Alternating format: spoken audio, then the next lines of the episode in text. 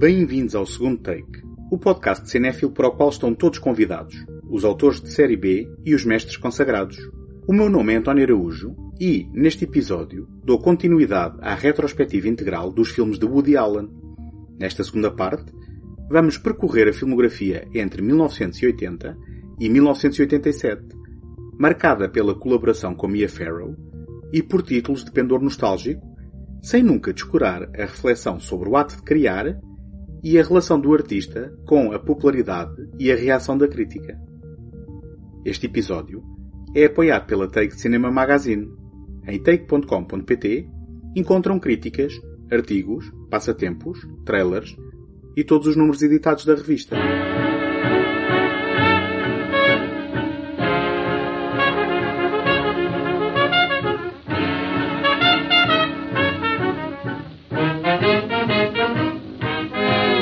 Na entrada para o decênio de 1980, Woody Allen era considerado um dos melhores realizadores americanos de comédias da atualidade.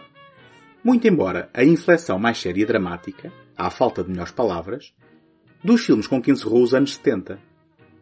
Depois das inequívocas comédias do arranque da carreira atrás das câmaras, o escritor e comediante virado realizador foi encontrando a sua voz. Apesar de influenciado tanto pelos clássicos do humor norte-americanos como pelos consagrados nomes do cinema europeu, tais como Ingmar Bergman ou Frederico Fellini, a sua obra foi-se revelando distinta e particular, progressivamente marcada por uma assinatura autoral inimitável. É inútil apontar as influências diretas título a título, reconhecendo simplesmente que a inspiração destes e outros autores permeiam a sua obra que encontrou nos anos 80 o equilíbrio perfeito entre a comédia e o drama, numa emulação do que é, no fundo, a vida, filtrada por um ponto de vista inteligente, perspicaz e muito específico. I don't want to make funny movies anymore. They can't force me to. I, you know, I don't feel funny. I, I look around the world and all I see is human suffering.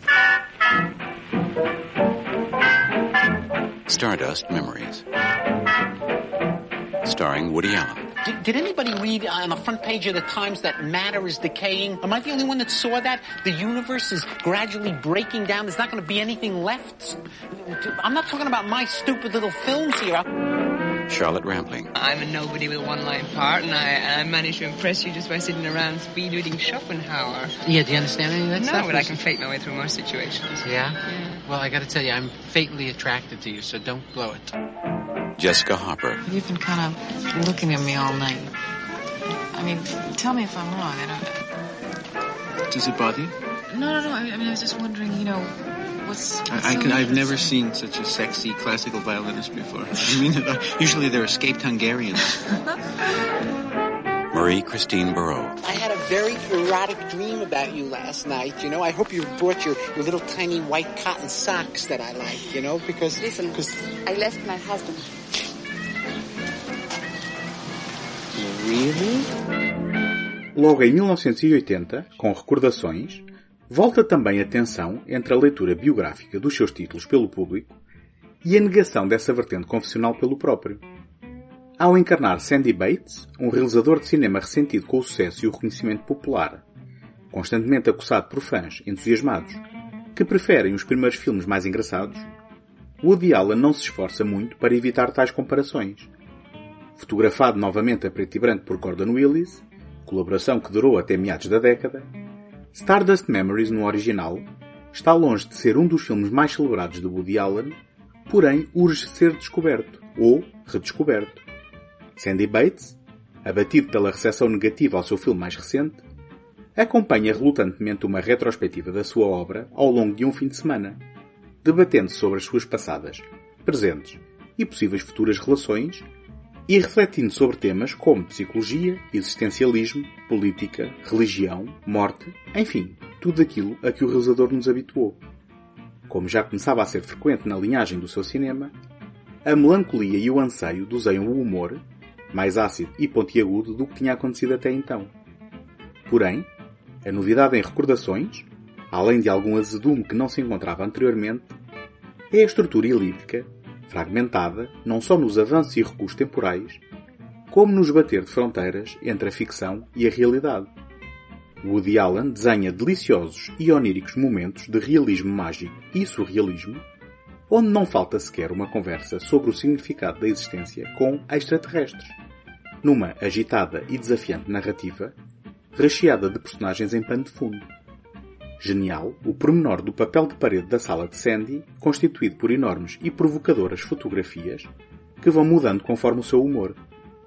Naquele que foi o filme de estreia de Sharon Stone, numa brevíssima mas memorável participação, e, colmatando a ausência da habitual Diane Keaton, os papéis das mulheres da vida do protagonista ficaram a cargo das musas de circunstância Marie-Christine Barrault, como a maternal Isobel, Jessica Harper, na pele da jovem intelectual Daisy, e Charlotte Rampling, a mercurial Dory.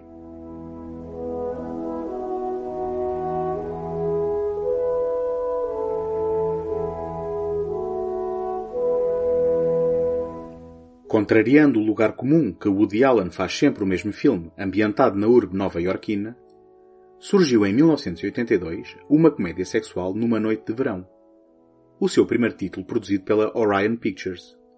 Esta comédia rural teve a sua gênese numa ideia sobre comoventes relações, ao estilo de intimidade, e esteve para ser coisa séria. Acabou por revelar-se ao seu autor como uma comédia focada num grupo de pessoas a passarem um romântico fim de semana de verão num imaginado cenário campestre do princípio do século XX, banhado pelo luar e pela magia inefável do mundo espiritual, remetendo a seriedade para o subtexto. Esta foi também a primeira colaboração com Mia Farrow, a substituir Diane Keaton, para quem o papel tinha sido escrito, que se tornaria na musa inspiradora pelos dez anos seguintes. Outra estreia foi o aparecimento de Woody Allen em frente às câmaras de um filme seu, como parte de um elenco coletivo, vulgo ensemble, abdicando da condição habitual de personagem principal, para dividir o protagonismo com, de Farrow, o recorrente Tony Roberts, o veterano José Ferrer e as atrizes Julie Haggerty e Mary Steenburgen. Okay, everyone, now I can't guarantee this thing is going to work, you know? This What's is it supposed to do? Well, Doctor, you're a man time. of science. What are your views on an unseen world? Well, I don't believe in ghosts, although I almost became one before. I believe in science and sex. Not love. Yes, love at first sight. Can there be love without sex? Oh, sometimes I think the two are totally different. How? Well, sex alleviates tension and love causes it. Oh, well. Think, think about that for a minute. Okay, join hands, everyone. Everyone, just just hold your hand now. Just everyone relax. I'm I'm dealing here with ectoplasm and animal magnetism, okay? Medical terms. All right, everyone concentrate on the ball. Just concentrate and, and make your mind a blank. Should we look at it? You can look Mine's at been it, blank yeah. For some time. Okay, relax. Please, take this seriously. Keep concentrating. Just relax. Mesmo não sendo um título essencial na sua carreira, A Midsummer Night Sex Comedy, título original e óbvia referência a A Midsummer Night's Dream de William Shakespeare, é uma bem disposta abordagem ao filme de época, se bem que algo anacrónica. Abdicando dos habituais clássicos de jazz, utiliza integralmente música do compositor alemão do século XIX, Felix Mendelssohn, o que reveste alguma leveza à abordagem de temáticas agridoces a que voltaria mais tarde noutros títulos nomeadamente o anseio nostálgico, o lamentar por oportunidades perdidas, o arrependimento e a incapacidade de se recuperar a magia de momentos passados. In a decade of popular dance crazes, a new one sweeps the nation. There's a brand new dance come up the river. Just jerk your head and shake your liver. Young tune, the chameleon. Por esta altura, já com um invejável ritmo de produção, excluindo que a de novo Gatinha contava com 10 títulos em 13 anos, Woody Allen regressou logo no ano seguinte com Zelly, dando início a uma série impressionante de pelo menos uma realização para cinema por ano, por vezes mais do que um, que só seria interrompida em 2016, ano em que não conta com nenhum título para o grande ecrã no seu currículo, mas no qual assinou a série televisiva Crisis in Six Scenes. Logo, se a quiserem contabilizar, esta sequência só seria interrompida, na verdade, em 2018. Bom, voltando a 1983, Zelig aparece como um ovni na filmografia de Woody Allen. Esta é uma experiência formal, em formato de documentário, que conta a história de Leonard Zelig, encabeçado pelo realizador, um homem aparentemente sem personalidade, que toma as características e traços físicos das personagens que o rodeiam. One typical party occurs at the Long Island estate of Mr. and Mrs. Henry Porter Sutton, socialites, patrons of the arts. Politicians and poets rub elbows with the cream of high society. Present at the party is Scott Fitzgerald, who is to cast perspective on the 20s for all future generations. He writes in his notebook about a curious little man named Leon Selwyn, or Zellman, who seemed clearly to be an aristocrat and extolled the very rich as he chatted with socialites. He spoke adoringly of Coolidge and the Republican Party, all in an upper-class Boston accent. An hour later, writes Fitzgerald, I was stunned to see the same man speaking with the kitchen help. Now he claimed to be a Democrat, and his accent seemed to be coarse, as if he were one of the crowd. It is the first small notice taken of Leonard Zelig. Mia Farrow é a doutora Eudora Nesbitt Fletcher, uma psicóloga dedicada a curar Leonard, que acaba por se envolver romanticamente com ele.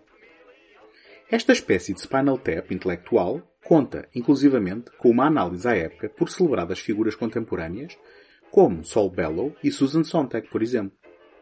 Reproduzindo um visual vintage e utilizando imagens de arquivo dos loucos anos 20 e da década seguinte marcada pela depressão, nas quais os atores são por vezes inseridos interagindo com os reais intervenientes históricos, Zelig nunca denuncia a piada a que se propõe, mantendo ao longo da sua duração de forma inabalável a pretensão de se apresentar como um documentário.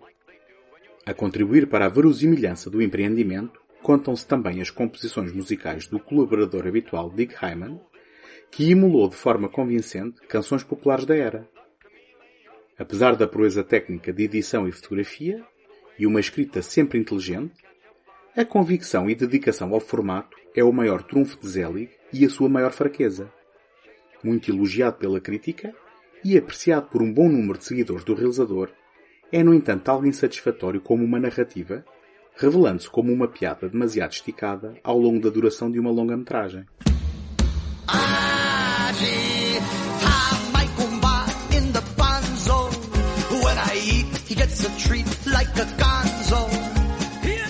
Em 1984, o agente da Broadway trazia Woody Allen de volta à contemporaneidade, à fotografia a preto e branco de Gordon Willis e a Nova York.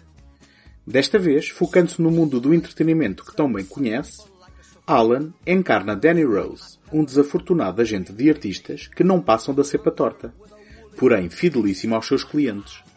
Ao conseguir finalmente uma oportunidade de ouro para Luca Nova, um ultrapassado cantor lounge em vias de relançar a carreira, encarnado por Nick Apollo Forte, vê-se perseguido por perigosos mafiosos na tentativa de conciliar Lou com a amante Tina Vitale, uma italiana espampanante perseguida pelo ex-namorado pertencente a uma família da máfia, o que permitiu a Mia Farrow quebrar o molde com uma interpretação mais colorida do que nos tinha habituado até então. Broadway Danny Rose foi um modesto sucesso financeiro, sendo, no entanto, um dos mais aclamados títulos desta fase do realizador, talvez pelo apelo da integridade e dedicação do seu protagonista da classe trabalhadora. Danny não se move em círculos intelectuais nem é privilegiado. Apesar disso, defende os seus idiosincráticos clientes com unhas e dentes. Contada em analepses como uma anedota partilhada entre um grupo de amigos constituído por comediantes clássicos a interpretarem-se a si próprios, onde também se encontra Jack Rollins, o perene agente de Woody Allen que terá inspirado este filme, abalado no passado pelo infame abandono do cantor rei do calypso Harry Belafonte, o agente da Broadway revela-se como uma calorosa e tocante carta de amor aos que perseguem o sonho de vingar no mundo do espetáculo, apesar de todas as contrariedades. I, I don't understand. You, what is, you want to change management? Don't think it's not hard for me to say, but I got to do what's right for my career. Um, um, what do you mean? Am I here? I don't. I can't believe you're saying this. Annie, Sid can really move me. I mean, we've got this special rapport. How do you know Sid? Have you been pushing him to to to leave me? Hey, leave me out of this. All I know is he's a big talent and he's playing joints. Joints? What do you mean? He was lucky he could get you. When I met him, he was he was still singing "Funiculi Funicula." Look, Danny, facts are facts. What are you talking about? Facts are facts. What is that? You know, this kid owes me his life. Well, you leave her out of this. What's done is done. I don't understand you, Lou. We've been through so much together. That's your trouble, Danny. You make everything into a personal situation. I, of, of course I make it personal. That's the point. But that's our relationship. You can't put into a contract what I do with you. You know, it's look. All right, uh, can I can I give you? May I give you one? of- My uncle Maya, the man sold. Say something, will you? What You know am I I'm gonna not say? This verbal is at all. business between the two of you. You gotta do what you gotta do. And Danny's gotta understand it. He's a big boy. What are you talking about? What are you Naturally, telling him? anything comes out of this, you know you're going to be in for a taste. Danny, where you going, Danny? Danny. Danny. Mia Farrow tem uma interpretação abrasiva que aos poucos vai revelando uma pessoa de consciência, desenhando-se uma improvável e discreta história de amor entre Danny e Tina, com algumas boas gargalhadas pelo meio. A comprovar, veja-se a cena da evasão do par aos mafiosos, culminada no confronto por entre tanques com fugas de hélio. Por esta altura, a confiança da escrita e da realização de Woody Allen era tal que o agente da Broadway flui naturalmente e sem esforço. A sua inteligência e ressonância emocional, fruto de uma narrativa orgânica, nostálgica e, talvez isto se revele como uma surpresa para os mais distraídos, muito empática.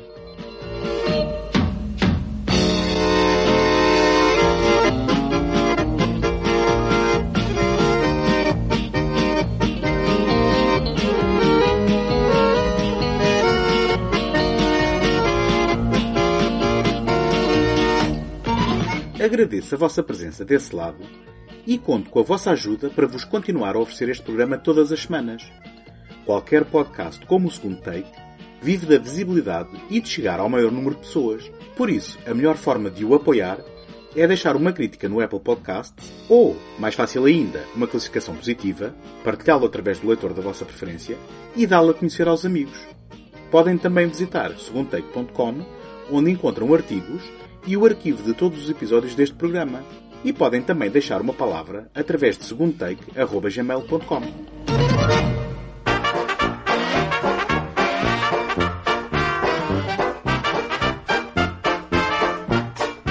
Em 1985, Woody Allen voltou a abdicar do protagonismo em frente às câmaras num filme por si escrito e realizado. A Rosa Púrpura do Cairo acabou por ser a última colaboração com o diretor de fotografia Gordon Willis, desta vez pintando a tons de sépia a viagem nostálgica aos anos 30 do século passado. Em plena depressão económica e social, Mia Farrow é Cecília, uma empregada de mesa de Nova Jersey, desastrada no trabalho, sempre com a cabeça nas nuvens por sonhar acordada com os filmes que vê repetidas vezes na sala de cinema local, escapando desta forma também ao abusivo marido Monk, um papel que assenta que nem uma luva a Danny Aiello. O mais recente filme em exibição, The Purple Rose of Cairo, é uma aventura romântica e exótica dividida entre ruínas históricas no Egito e glamourosos apartamentos e clubes noturnos de Manhattan. Deslumbrada pela fita, Cecília revê vezes sem conta, até que, finalmente despedida do restaurante onde trabalha, refugia-se mais uma vez na sala de cinema. O arqueólogo aventureiro Tom Baxter, interpretado no filme dentro do filme por Gil Shepard, um papel duplo de Jeff Daniels, repara repetidamente em Cecília e, surpreendentemente, não resiste a passar para o lado de cá da tela, para o mundo real, ao vivo e a cores, decidida a conhecer tão cativante mulher, muito diferente das que conhece no grande ecrã a preto e branco. Well, I am very impressed. I really am. You have yourself quite a place here. you know, I still can't get over the fact that 24 hours ago I was in an Egyptian tomb. I didn't know any of you wonderful people. And here I am now. I'm on the verge of a madcap Manhattan weekend. My God, you must really love this picture. Me? You've been here all day, and I've seen you here twice before. You mean me? Yes, you, you, you. This is the fifth time you're seeing this. Henry, come here, quickly. I gotta speak to you. Oh my God! Ah! Listen, old sport, you're on the wrong side. Tom, get back story. I have a look around. Go on without me. We can't continue Who with are the you? story. It's Cecilia. I'll go get the manager. Let's get out of here and go somewhere where we can talk. Wrong, Cecilia. I'm free. After 2,000 performances, the same not routine, I'm free. Call Father Donowitz. A Rosa Púrpura do Cairo é uma homenagem nostálgica ao cinema saído da Hollywood clássica e à importância deste como escape à mundana realidade, especialmente em tempos difíceis como os que aqui são retratados. Funcionando como um reverso de Sherlock Holmes Jr., clássico incontornável de 1924, em que Buster Keaton entra num filme a ser projetado, reveste-se de comédia romântica fantástica, envolvendo um improvável triângulo amoroso, em que a personagem fictícia que quebra a ilusão da quarta parede e o ator que a interpreta competem pela mesma mulher. Esta premissa extraordinária proporciona momentos bastante divertidos, incluindo o elenco abandonado por Tom no grande ecrã, à espera do seu regresso para darem seguimento à sua predeterminada história. Jeff Daniels, substituto de última hora de Michael Keaton, considerado por Woody Allen após alguns dias de rodagem muito contemporâneo para o papel, é excelente tanto no papel do idealizado e idealista Tom, como ao interpretar o ambicioso e inseguro Gil. No entanto, além da saudosa viagem nostálgica, do conflito entre a criação e o autor, sobra ainda uma crítica inerente à indústria cinematográfica e ao culto da celebridade que nos deixa um sabor agridoce acentuado por um final desencantado, contrariando a vontade do estúdio para que tivesse um desfecho feliz. Nota ainda para um pequeno papel da encantadora Diane Wist como uma prostituta que se cruza com o ingênuo Tom, na primeira de várias e proveitosas colaborações com Alan. A Rosa Púrpura do Cairo é um filme curto e incisivo, como é a panágio do seu autor.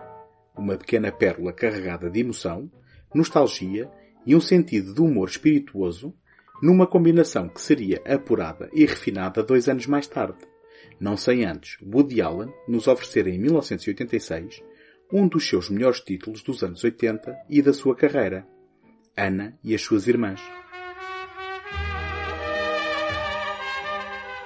There's something very lovely and real about Hannah. She gives me a very deep feeling of being part of something. Did you ever read this one? Elliot, don't! Lee, Lee, I'm in love with Lee. You, you mentioned to me yourself that you and Elliot were having some problems. You were having problems, some problems that are my business, which I don't see how you could know about in such detail. It's a good thing we had a talented daughter. I can only hope that she was mine. With you as her mother, her father could be anybody in Actors Equity. Two months ago, you thought you had a malignant melanoma. Naturally, I, I you know, I, the sudden appearance of a black spot on my back. It was on your shirt. I'm gonna cry. You want my husband to have a child with you? Yeah, d- don't answer now. Just, you know, take it home and think about it for a while. God, I should have married you years ago when you wanted to. I should have agreed. God, don't you know it never would have worked? It's an epiphany of the soul, I, if you know what I mean. I... No, I know exactly what you mean, darling. I don't know if you remember me, but we had the worst night of my life together.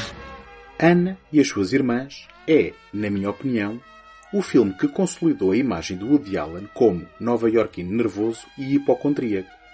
Quando a maior parte das personagens pensa em Woody Allen, é em Mickey de Ana e as suas irmãs que pensa.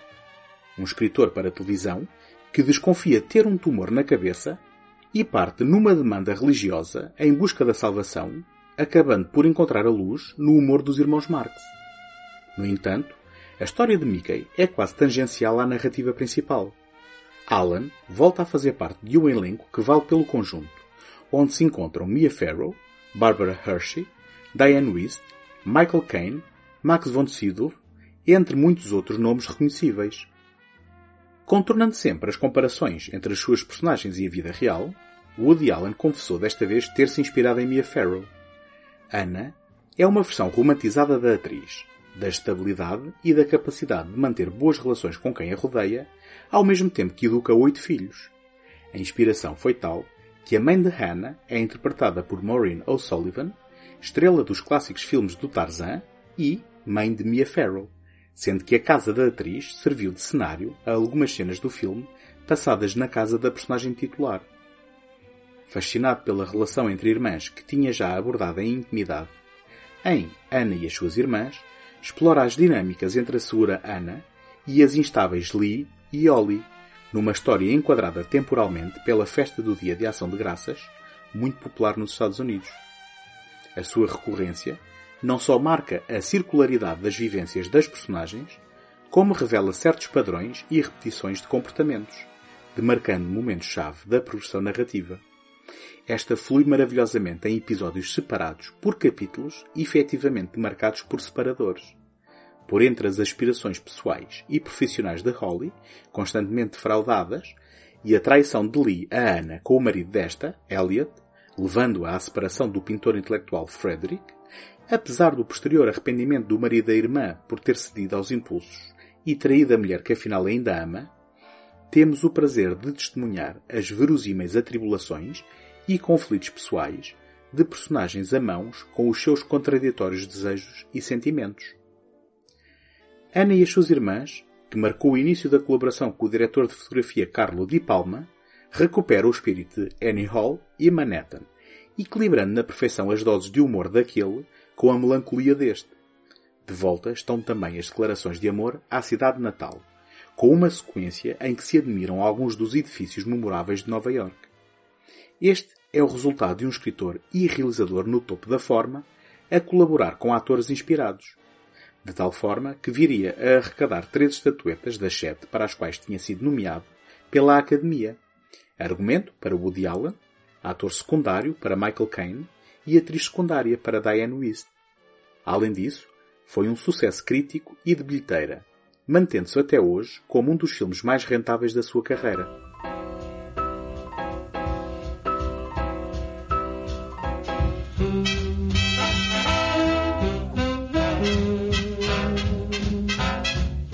Em 1987, Woody Allen desviou-se do padrão de realizar um filme por ano ao assinar dois títulos, possivelmente porque escolheu levar ao grande ecrã duas histórias em que abdicou de participar como ator, apesar do inegável pendor autobiográfico de um deles, um dos meus absolutamente favoritos, Os Dias da Rádio.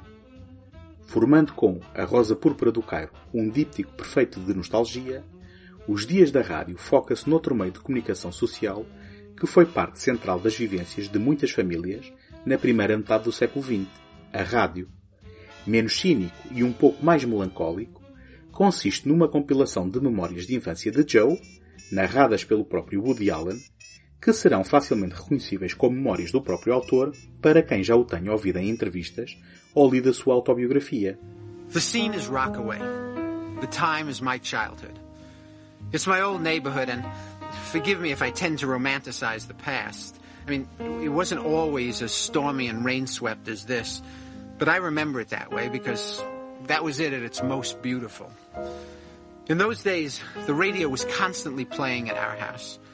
My mother, for instance, never missed her favorite show, Breakfast with Irene and Roger. Good morning, darling. Pass the orange juice, please. There you go. That was quite an opening night we attended last night, wasn't it? Yes, wasn't it divine? Everyone was there, from Rogers and Hart to Cole Porter. Yes, darling. There were two completely different worlds. While my mother stood over the dirty plates in Rockaway, Irene and Roger ate their elegant breakfast over the air from their chic Manhattan townhouse while they chatted charmingly about people and places we only dreamt of. Marvelous, darling. Tomorrow morning we'll be telling you all about it and also about the new Moss Hart play, which I hear is just divine. This is Irene Draper. And Roger Daly saying, Have us for breakfast tomorrow and every morning and have a wonderful day. Porque a rádio, antes do aparecimento da televisão, era o elemento unificador da família, essas recordações com tingimento romântico são indissociáveis das músicas e programas que coloriam a vivência familiar. Por se tratar de um mosaico narrativo sem estrutura convencional, e apesar da narração de Joe na primeira pessoa, Os Dias da Rádio conta com um vasto elenco de personagens em pequenos papéis, participando em vinhetas tanto do lado de lá, glamorosas estrelas e pretendentes a estrelas da rádio, como Mia Farrow, Jeff Daniels, Wallace Shawn, Tony Roberts ou Diane Keaton, como do lado de cá, o próprio Joe, encarnado por Seth Green, mais interessado em raparigas e nos programas de heróis radiofónicos do que na escola, Michael Tucker e Julie Kavner, como os pais de Joe, em constantes desentendimentos, mas eternamente dedicados um ao outro, ou Diane West, a tia solteira perenemente à procura de marido. Os Dias da Rádio é um daqueles raros filmes que conseguem evocar nostalgia por tempos e situações que não vivemos. A visita ao paraíso da Art Deco, que é a Radio City Music Hall, em Manhattan, para assistir à gravação ao vivo de um programa de rádio, a infame transmissão de A Guerra dos Mundos, da autoria de Orson Welles, e até as notícias da Segunda Guerra Mundial, que alimentavam as fantasias dos miúdos, inspirando-os a patrulhar a costa à espreita de submarinos inimigos. Além disso, conta com uma irrepreensível banda sonora com músicas da época, que serve como uma ótima porta de entrada para nomes maiores da música americana, como Glenn Miller, Benny Goodman ou Duke Ellington, entre muitos outros.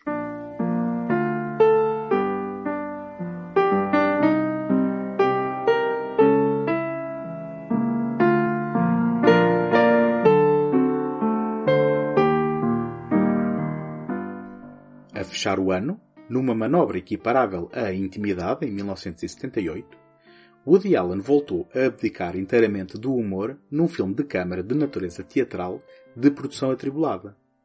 Só a terceira tentativa foi considerada aceitável pelo seu autor, com uma primeira rodagem interrompida e uma segunda tentativa completada, porém inteiramente refilmada, entre reescritas do guião e mudanças de atores.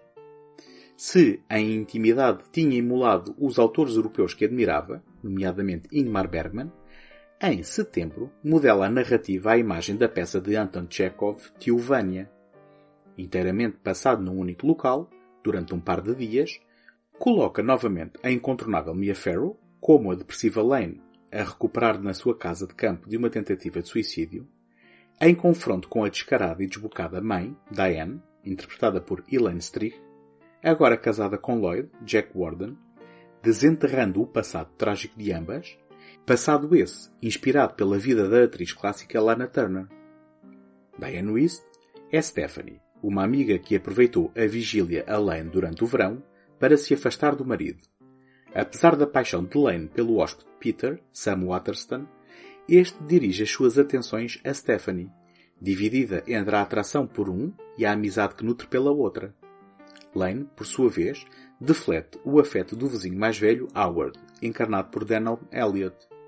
Fiel à sua natureza, setembro desenrola-se precisamente como se de uma peça de teatro se tratasse, com destaque para os vários momentos íntimos partilhados por pares de atores que, nos seus diálogos privados, vão dando a conhecer os seus sentimentos e as suas personalidades.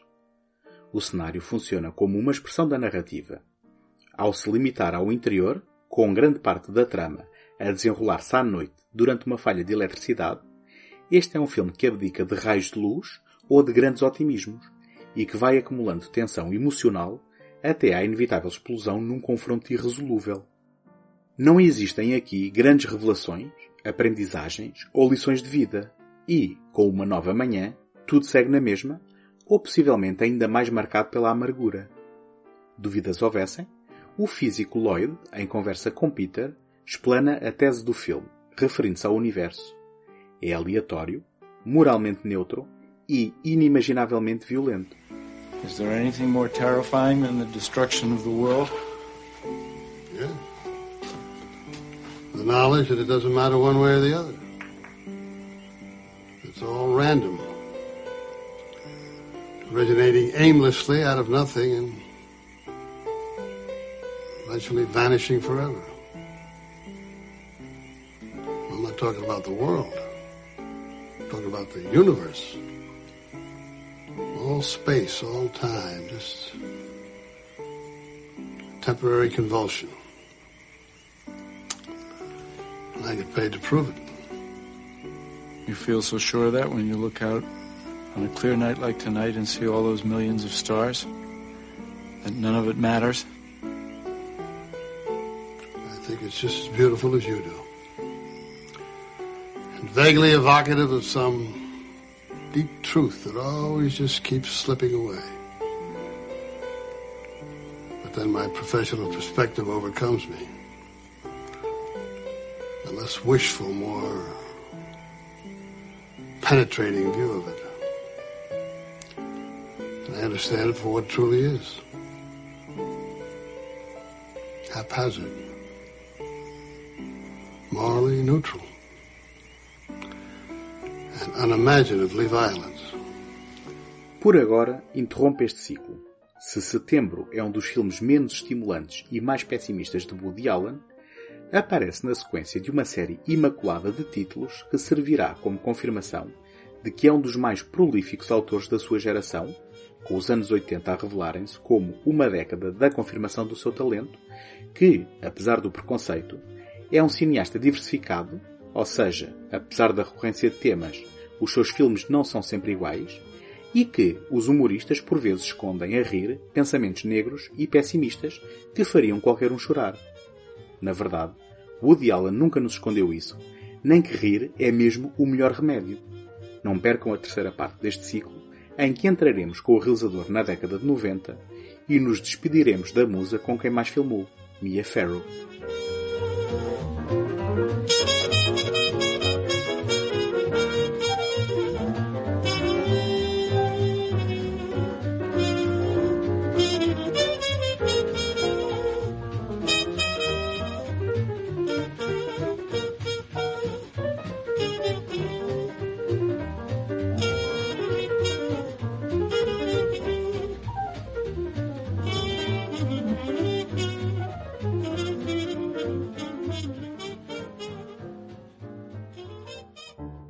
Encontramos na próxima semana. Até lá, boas fitas!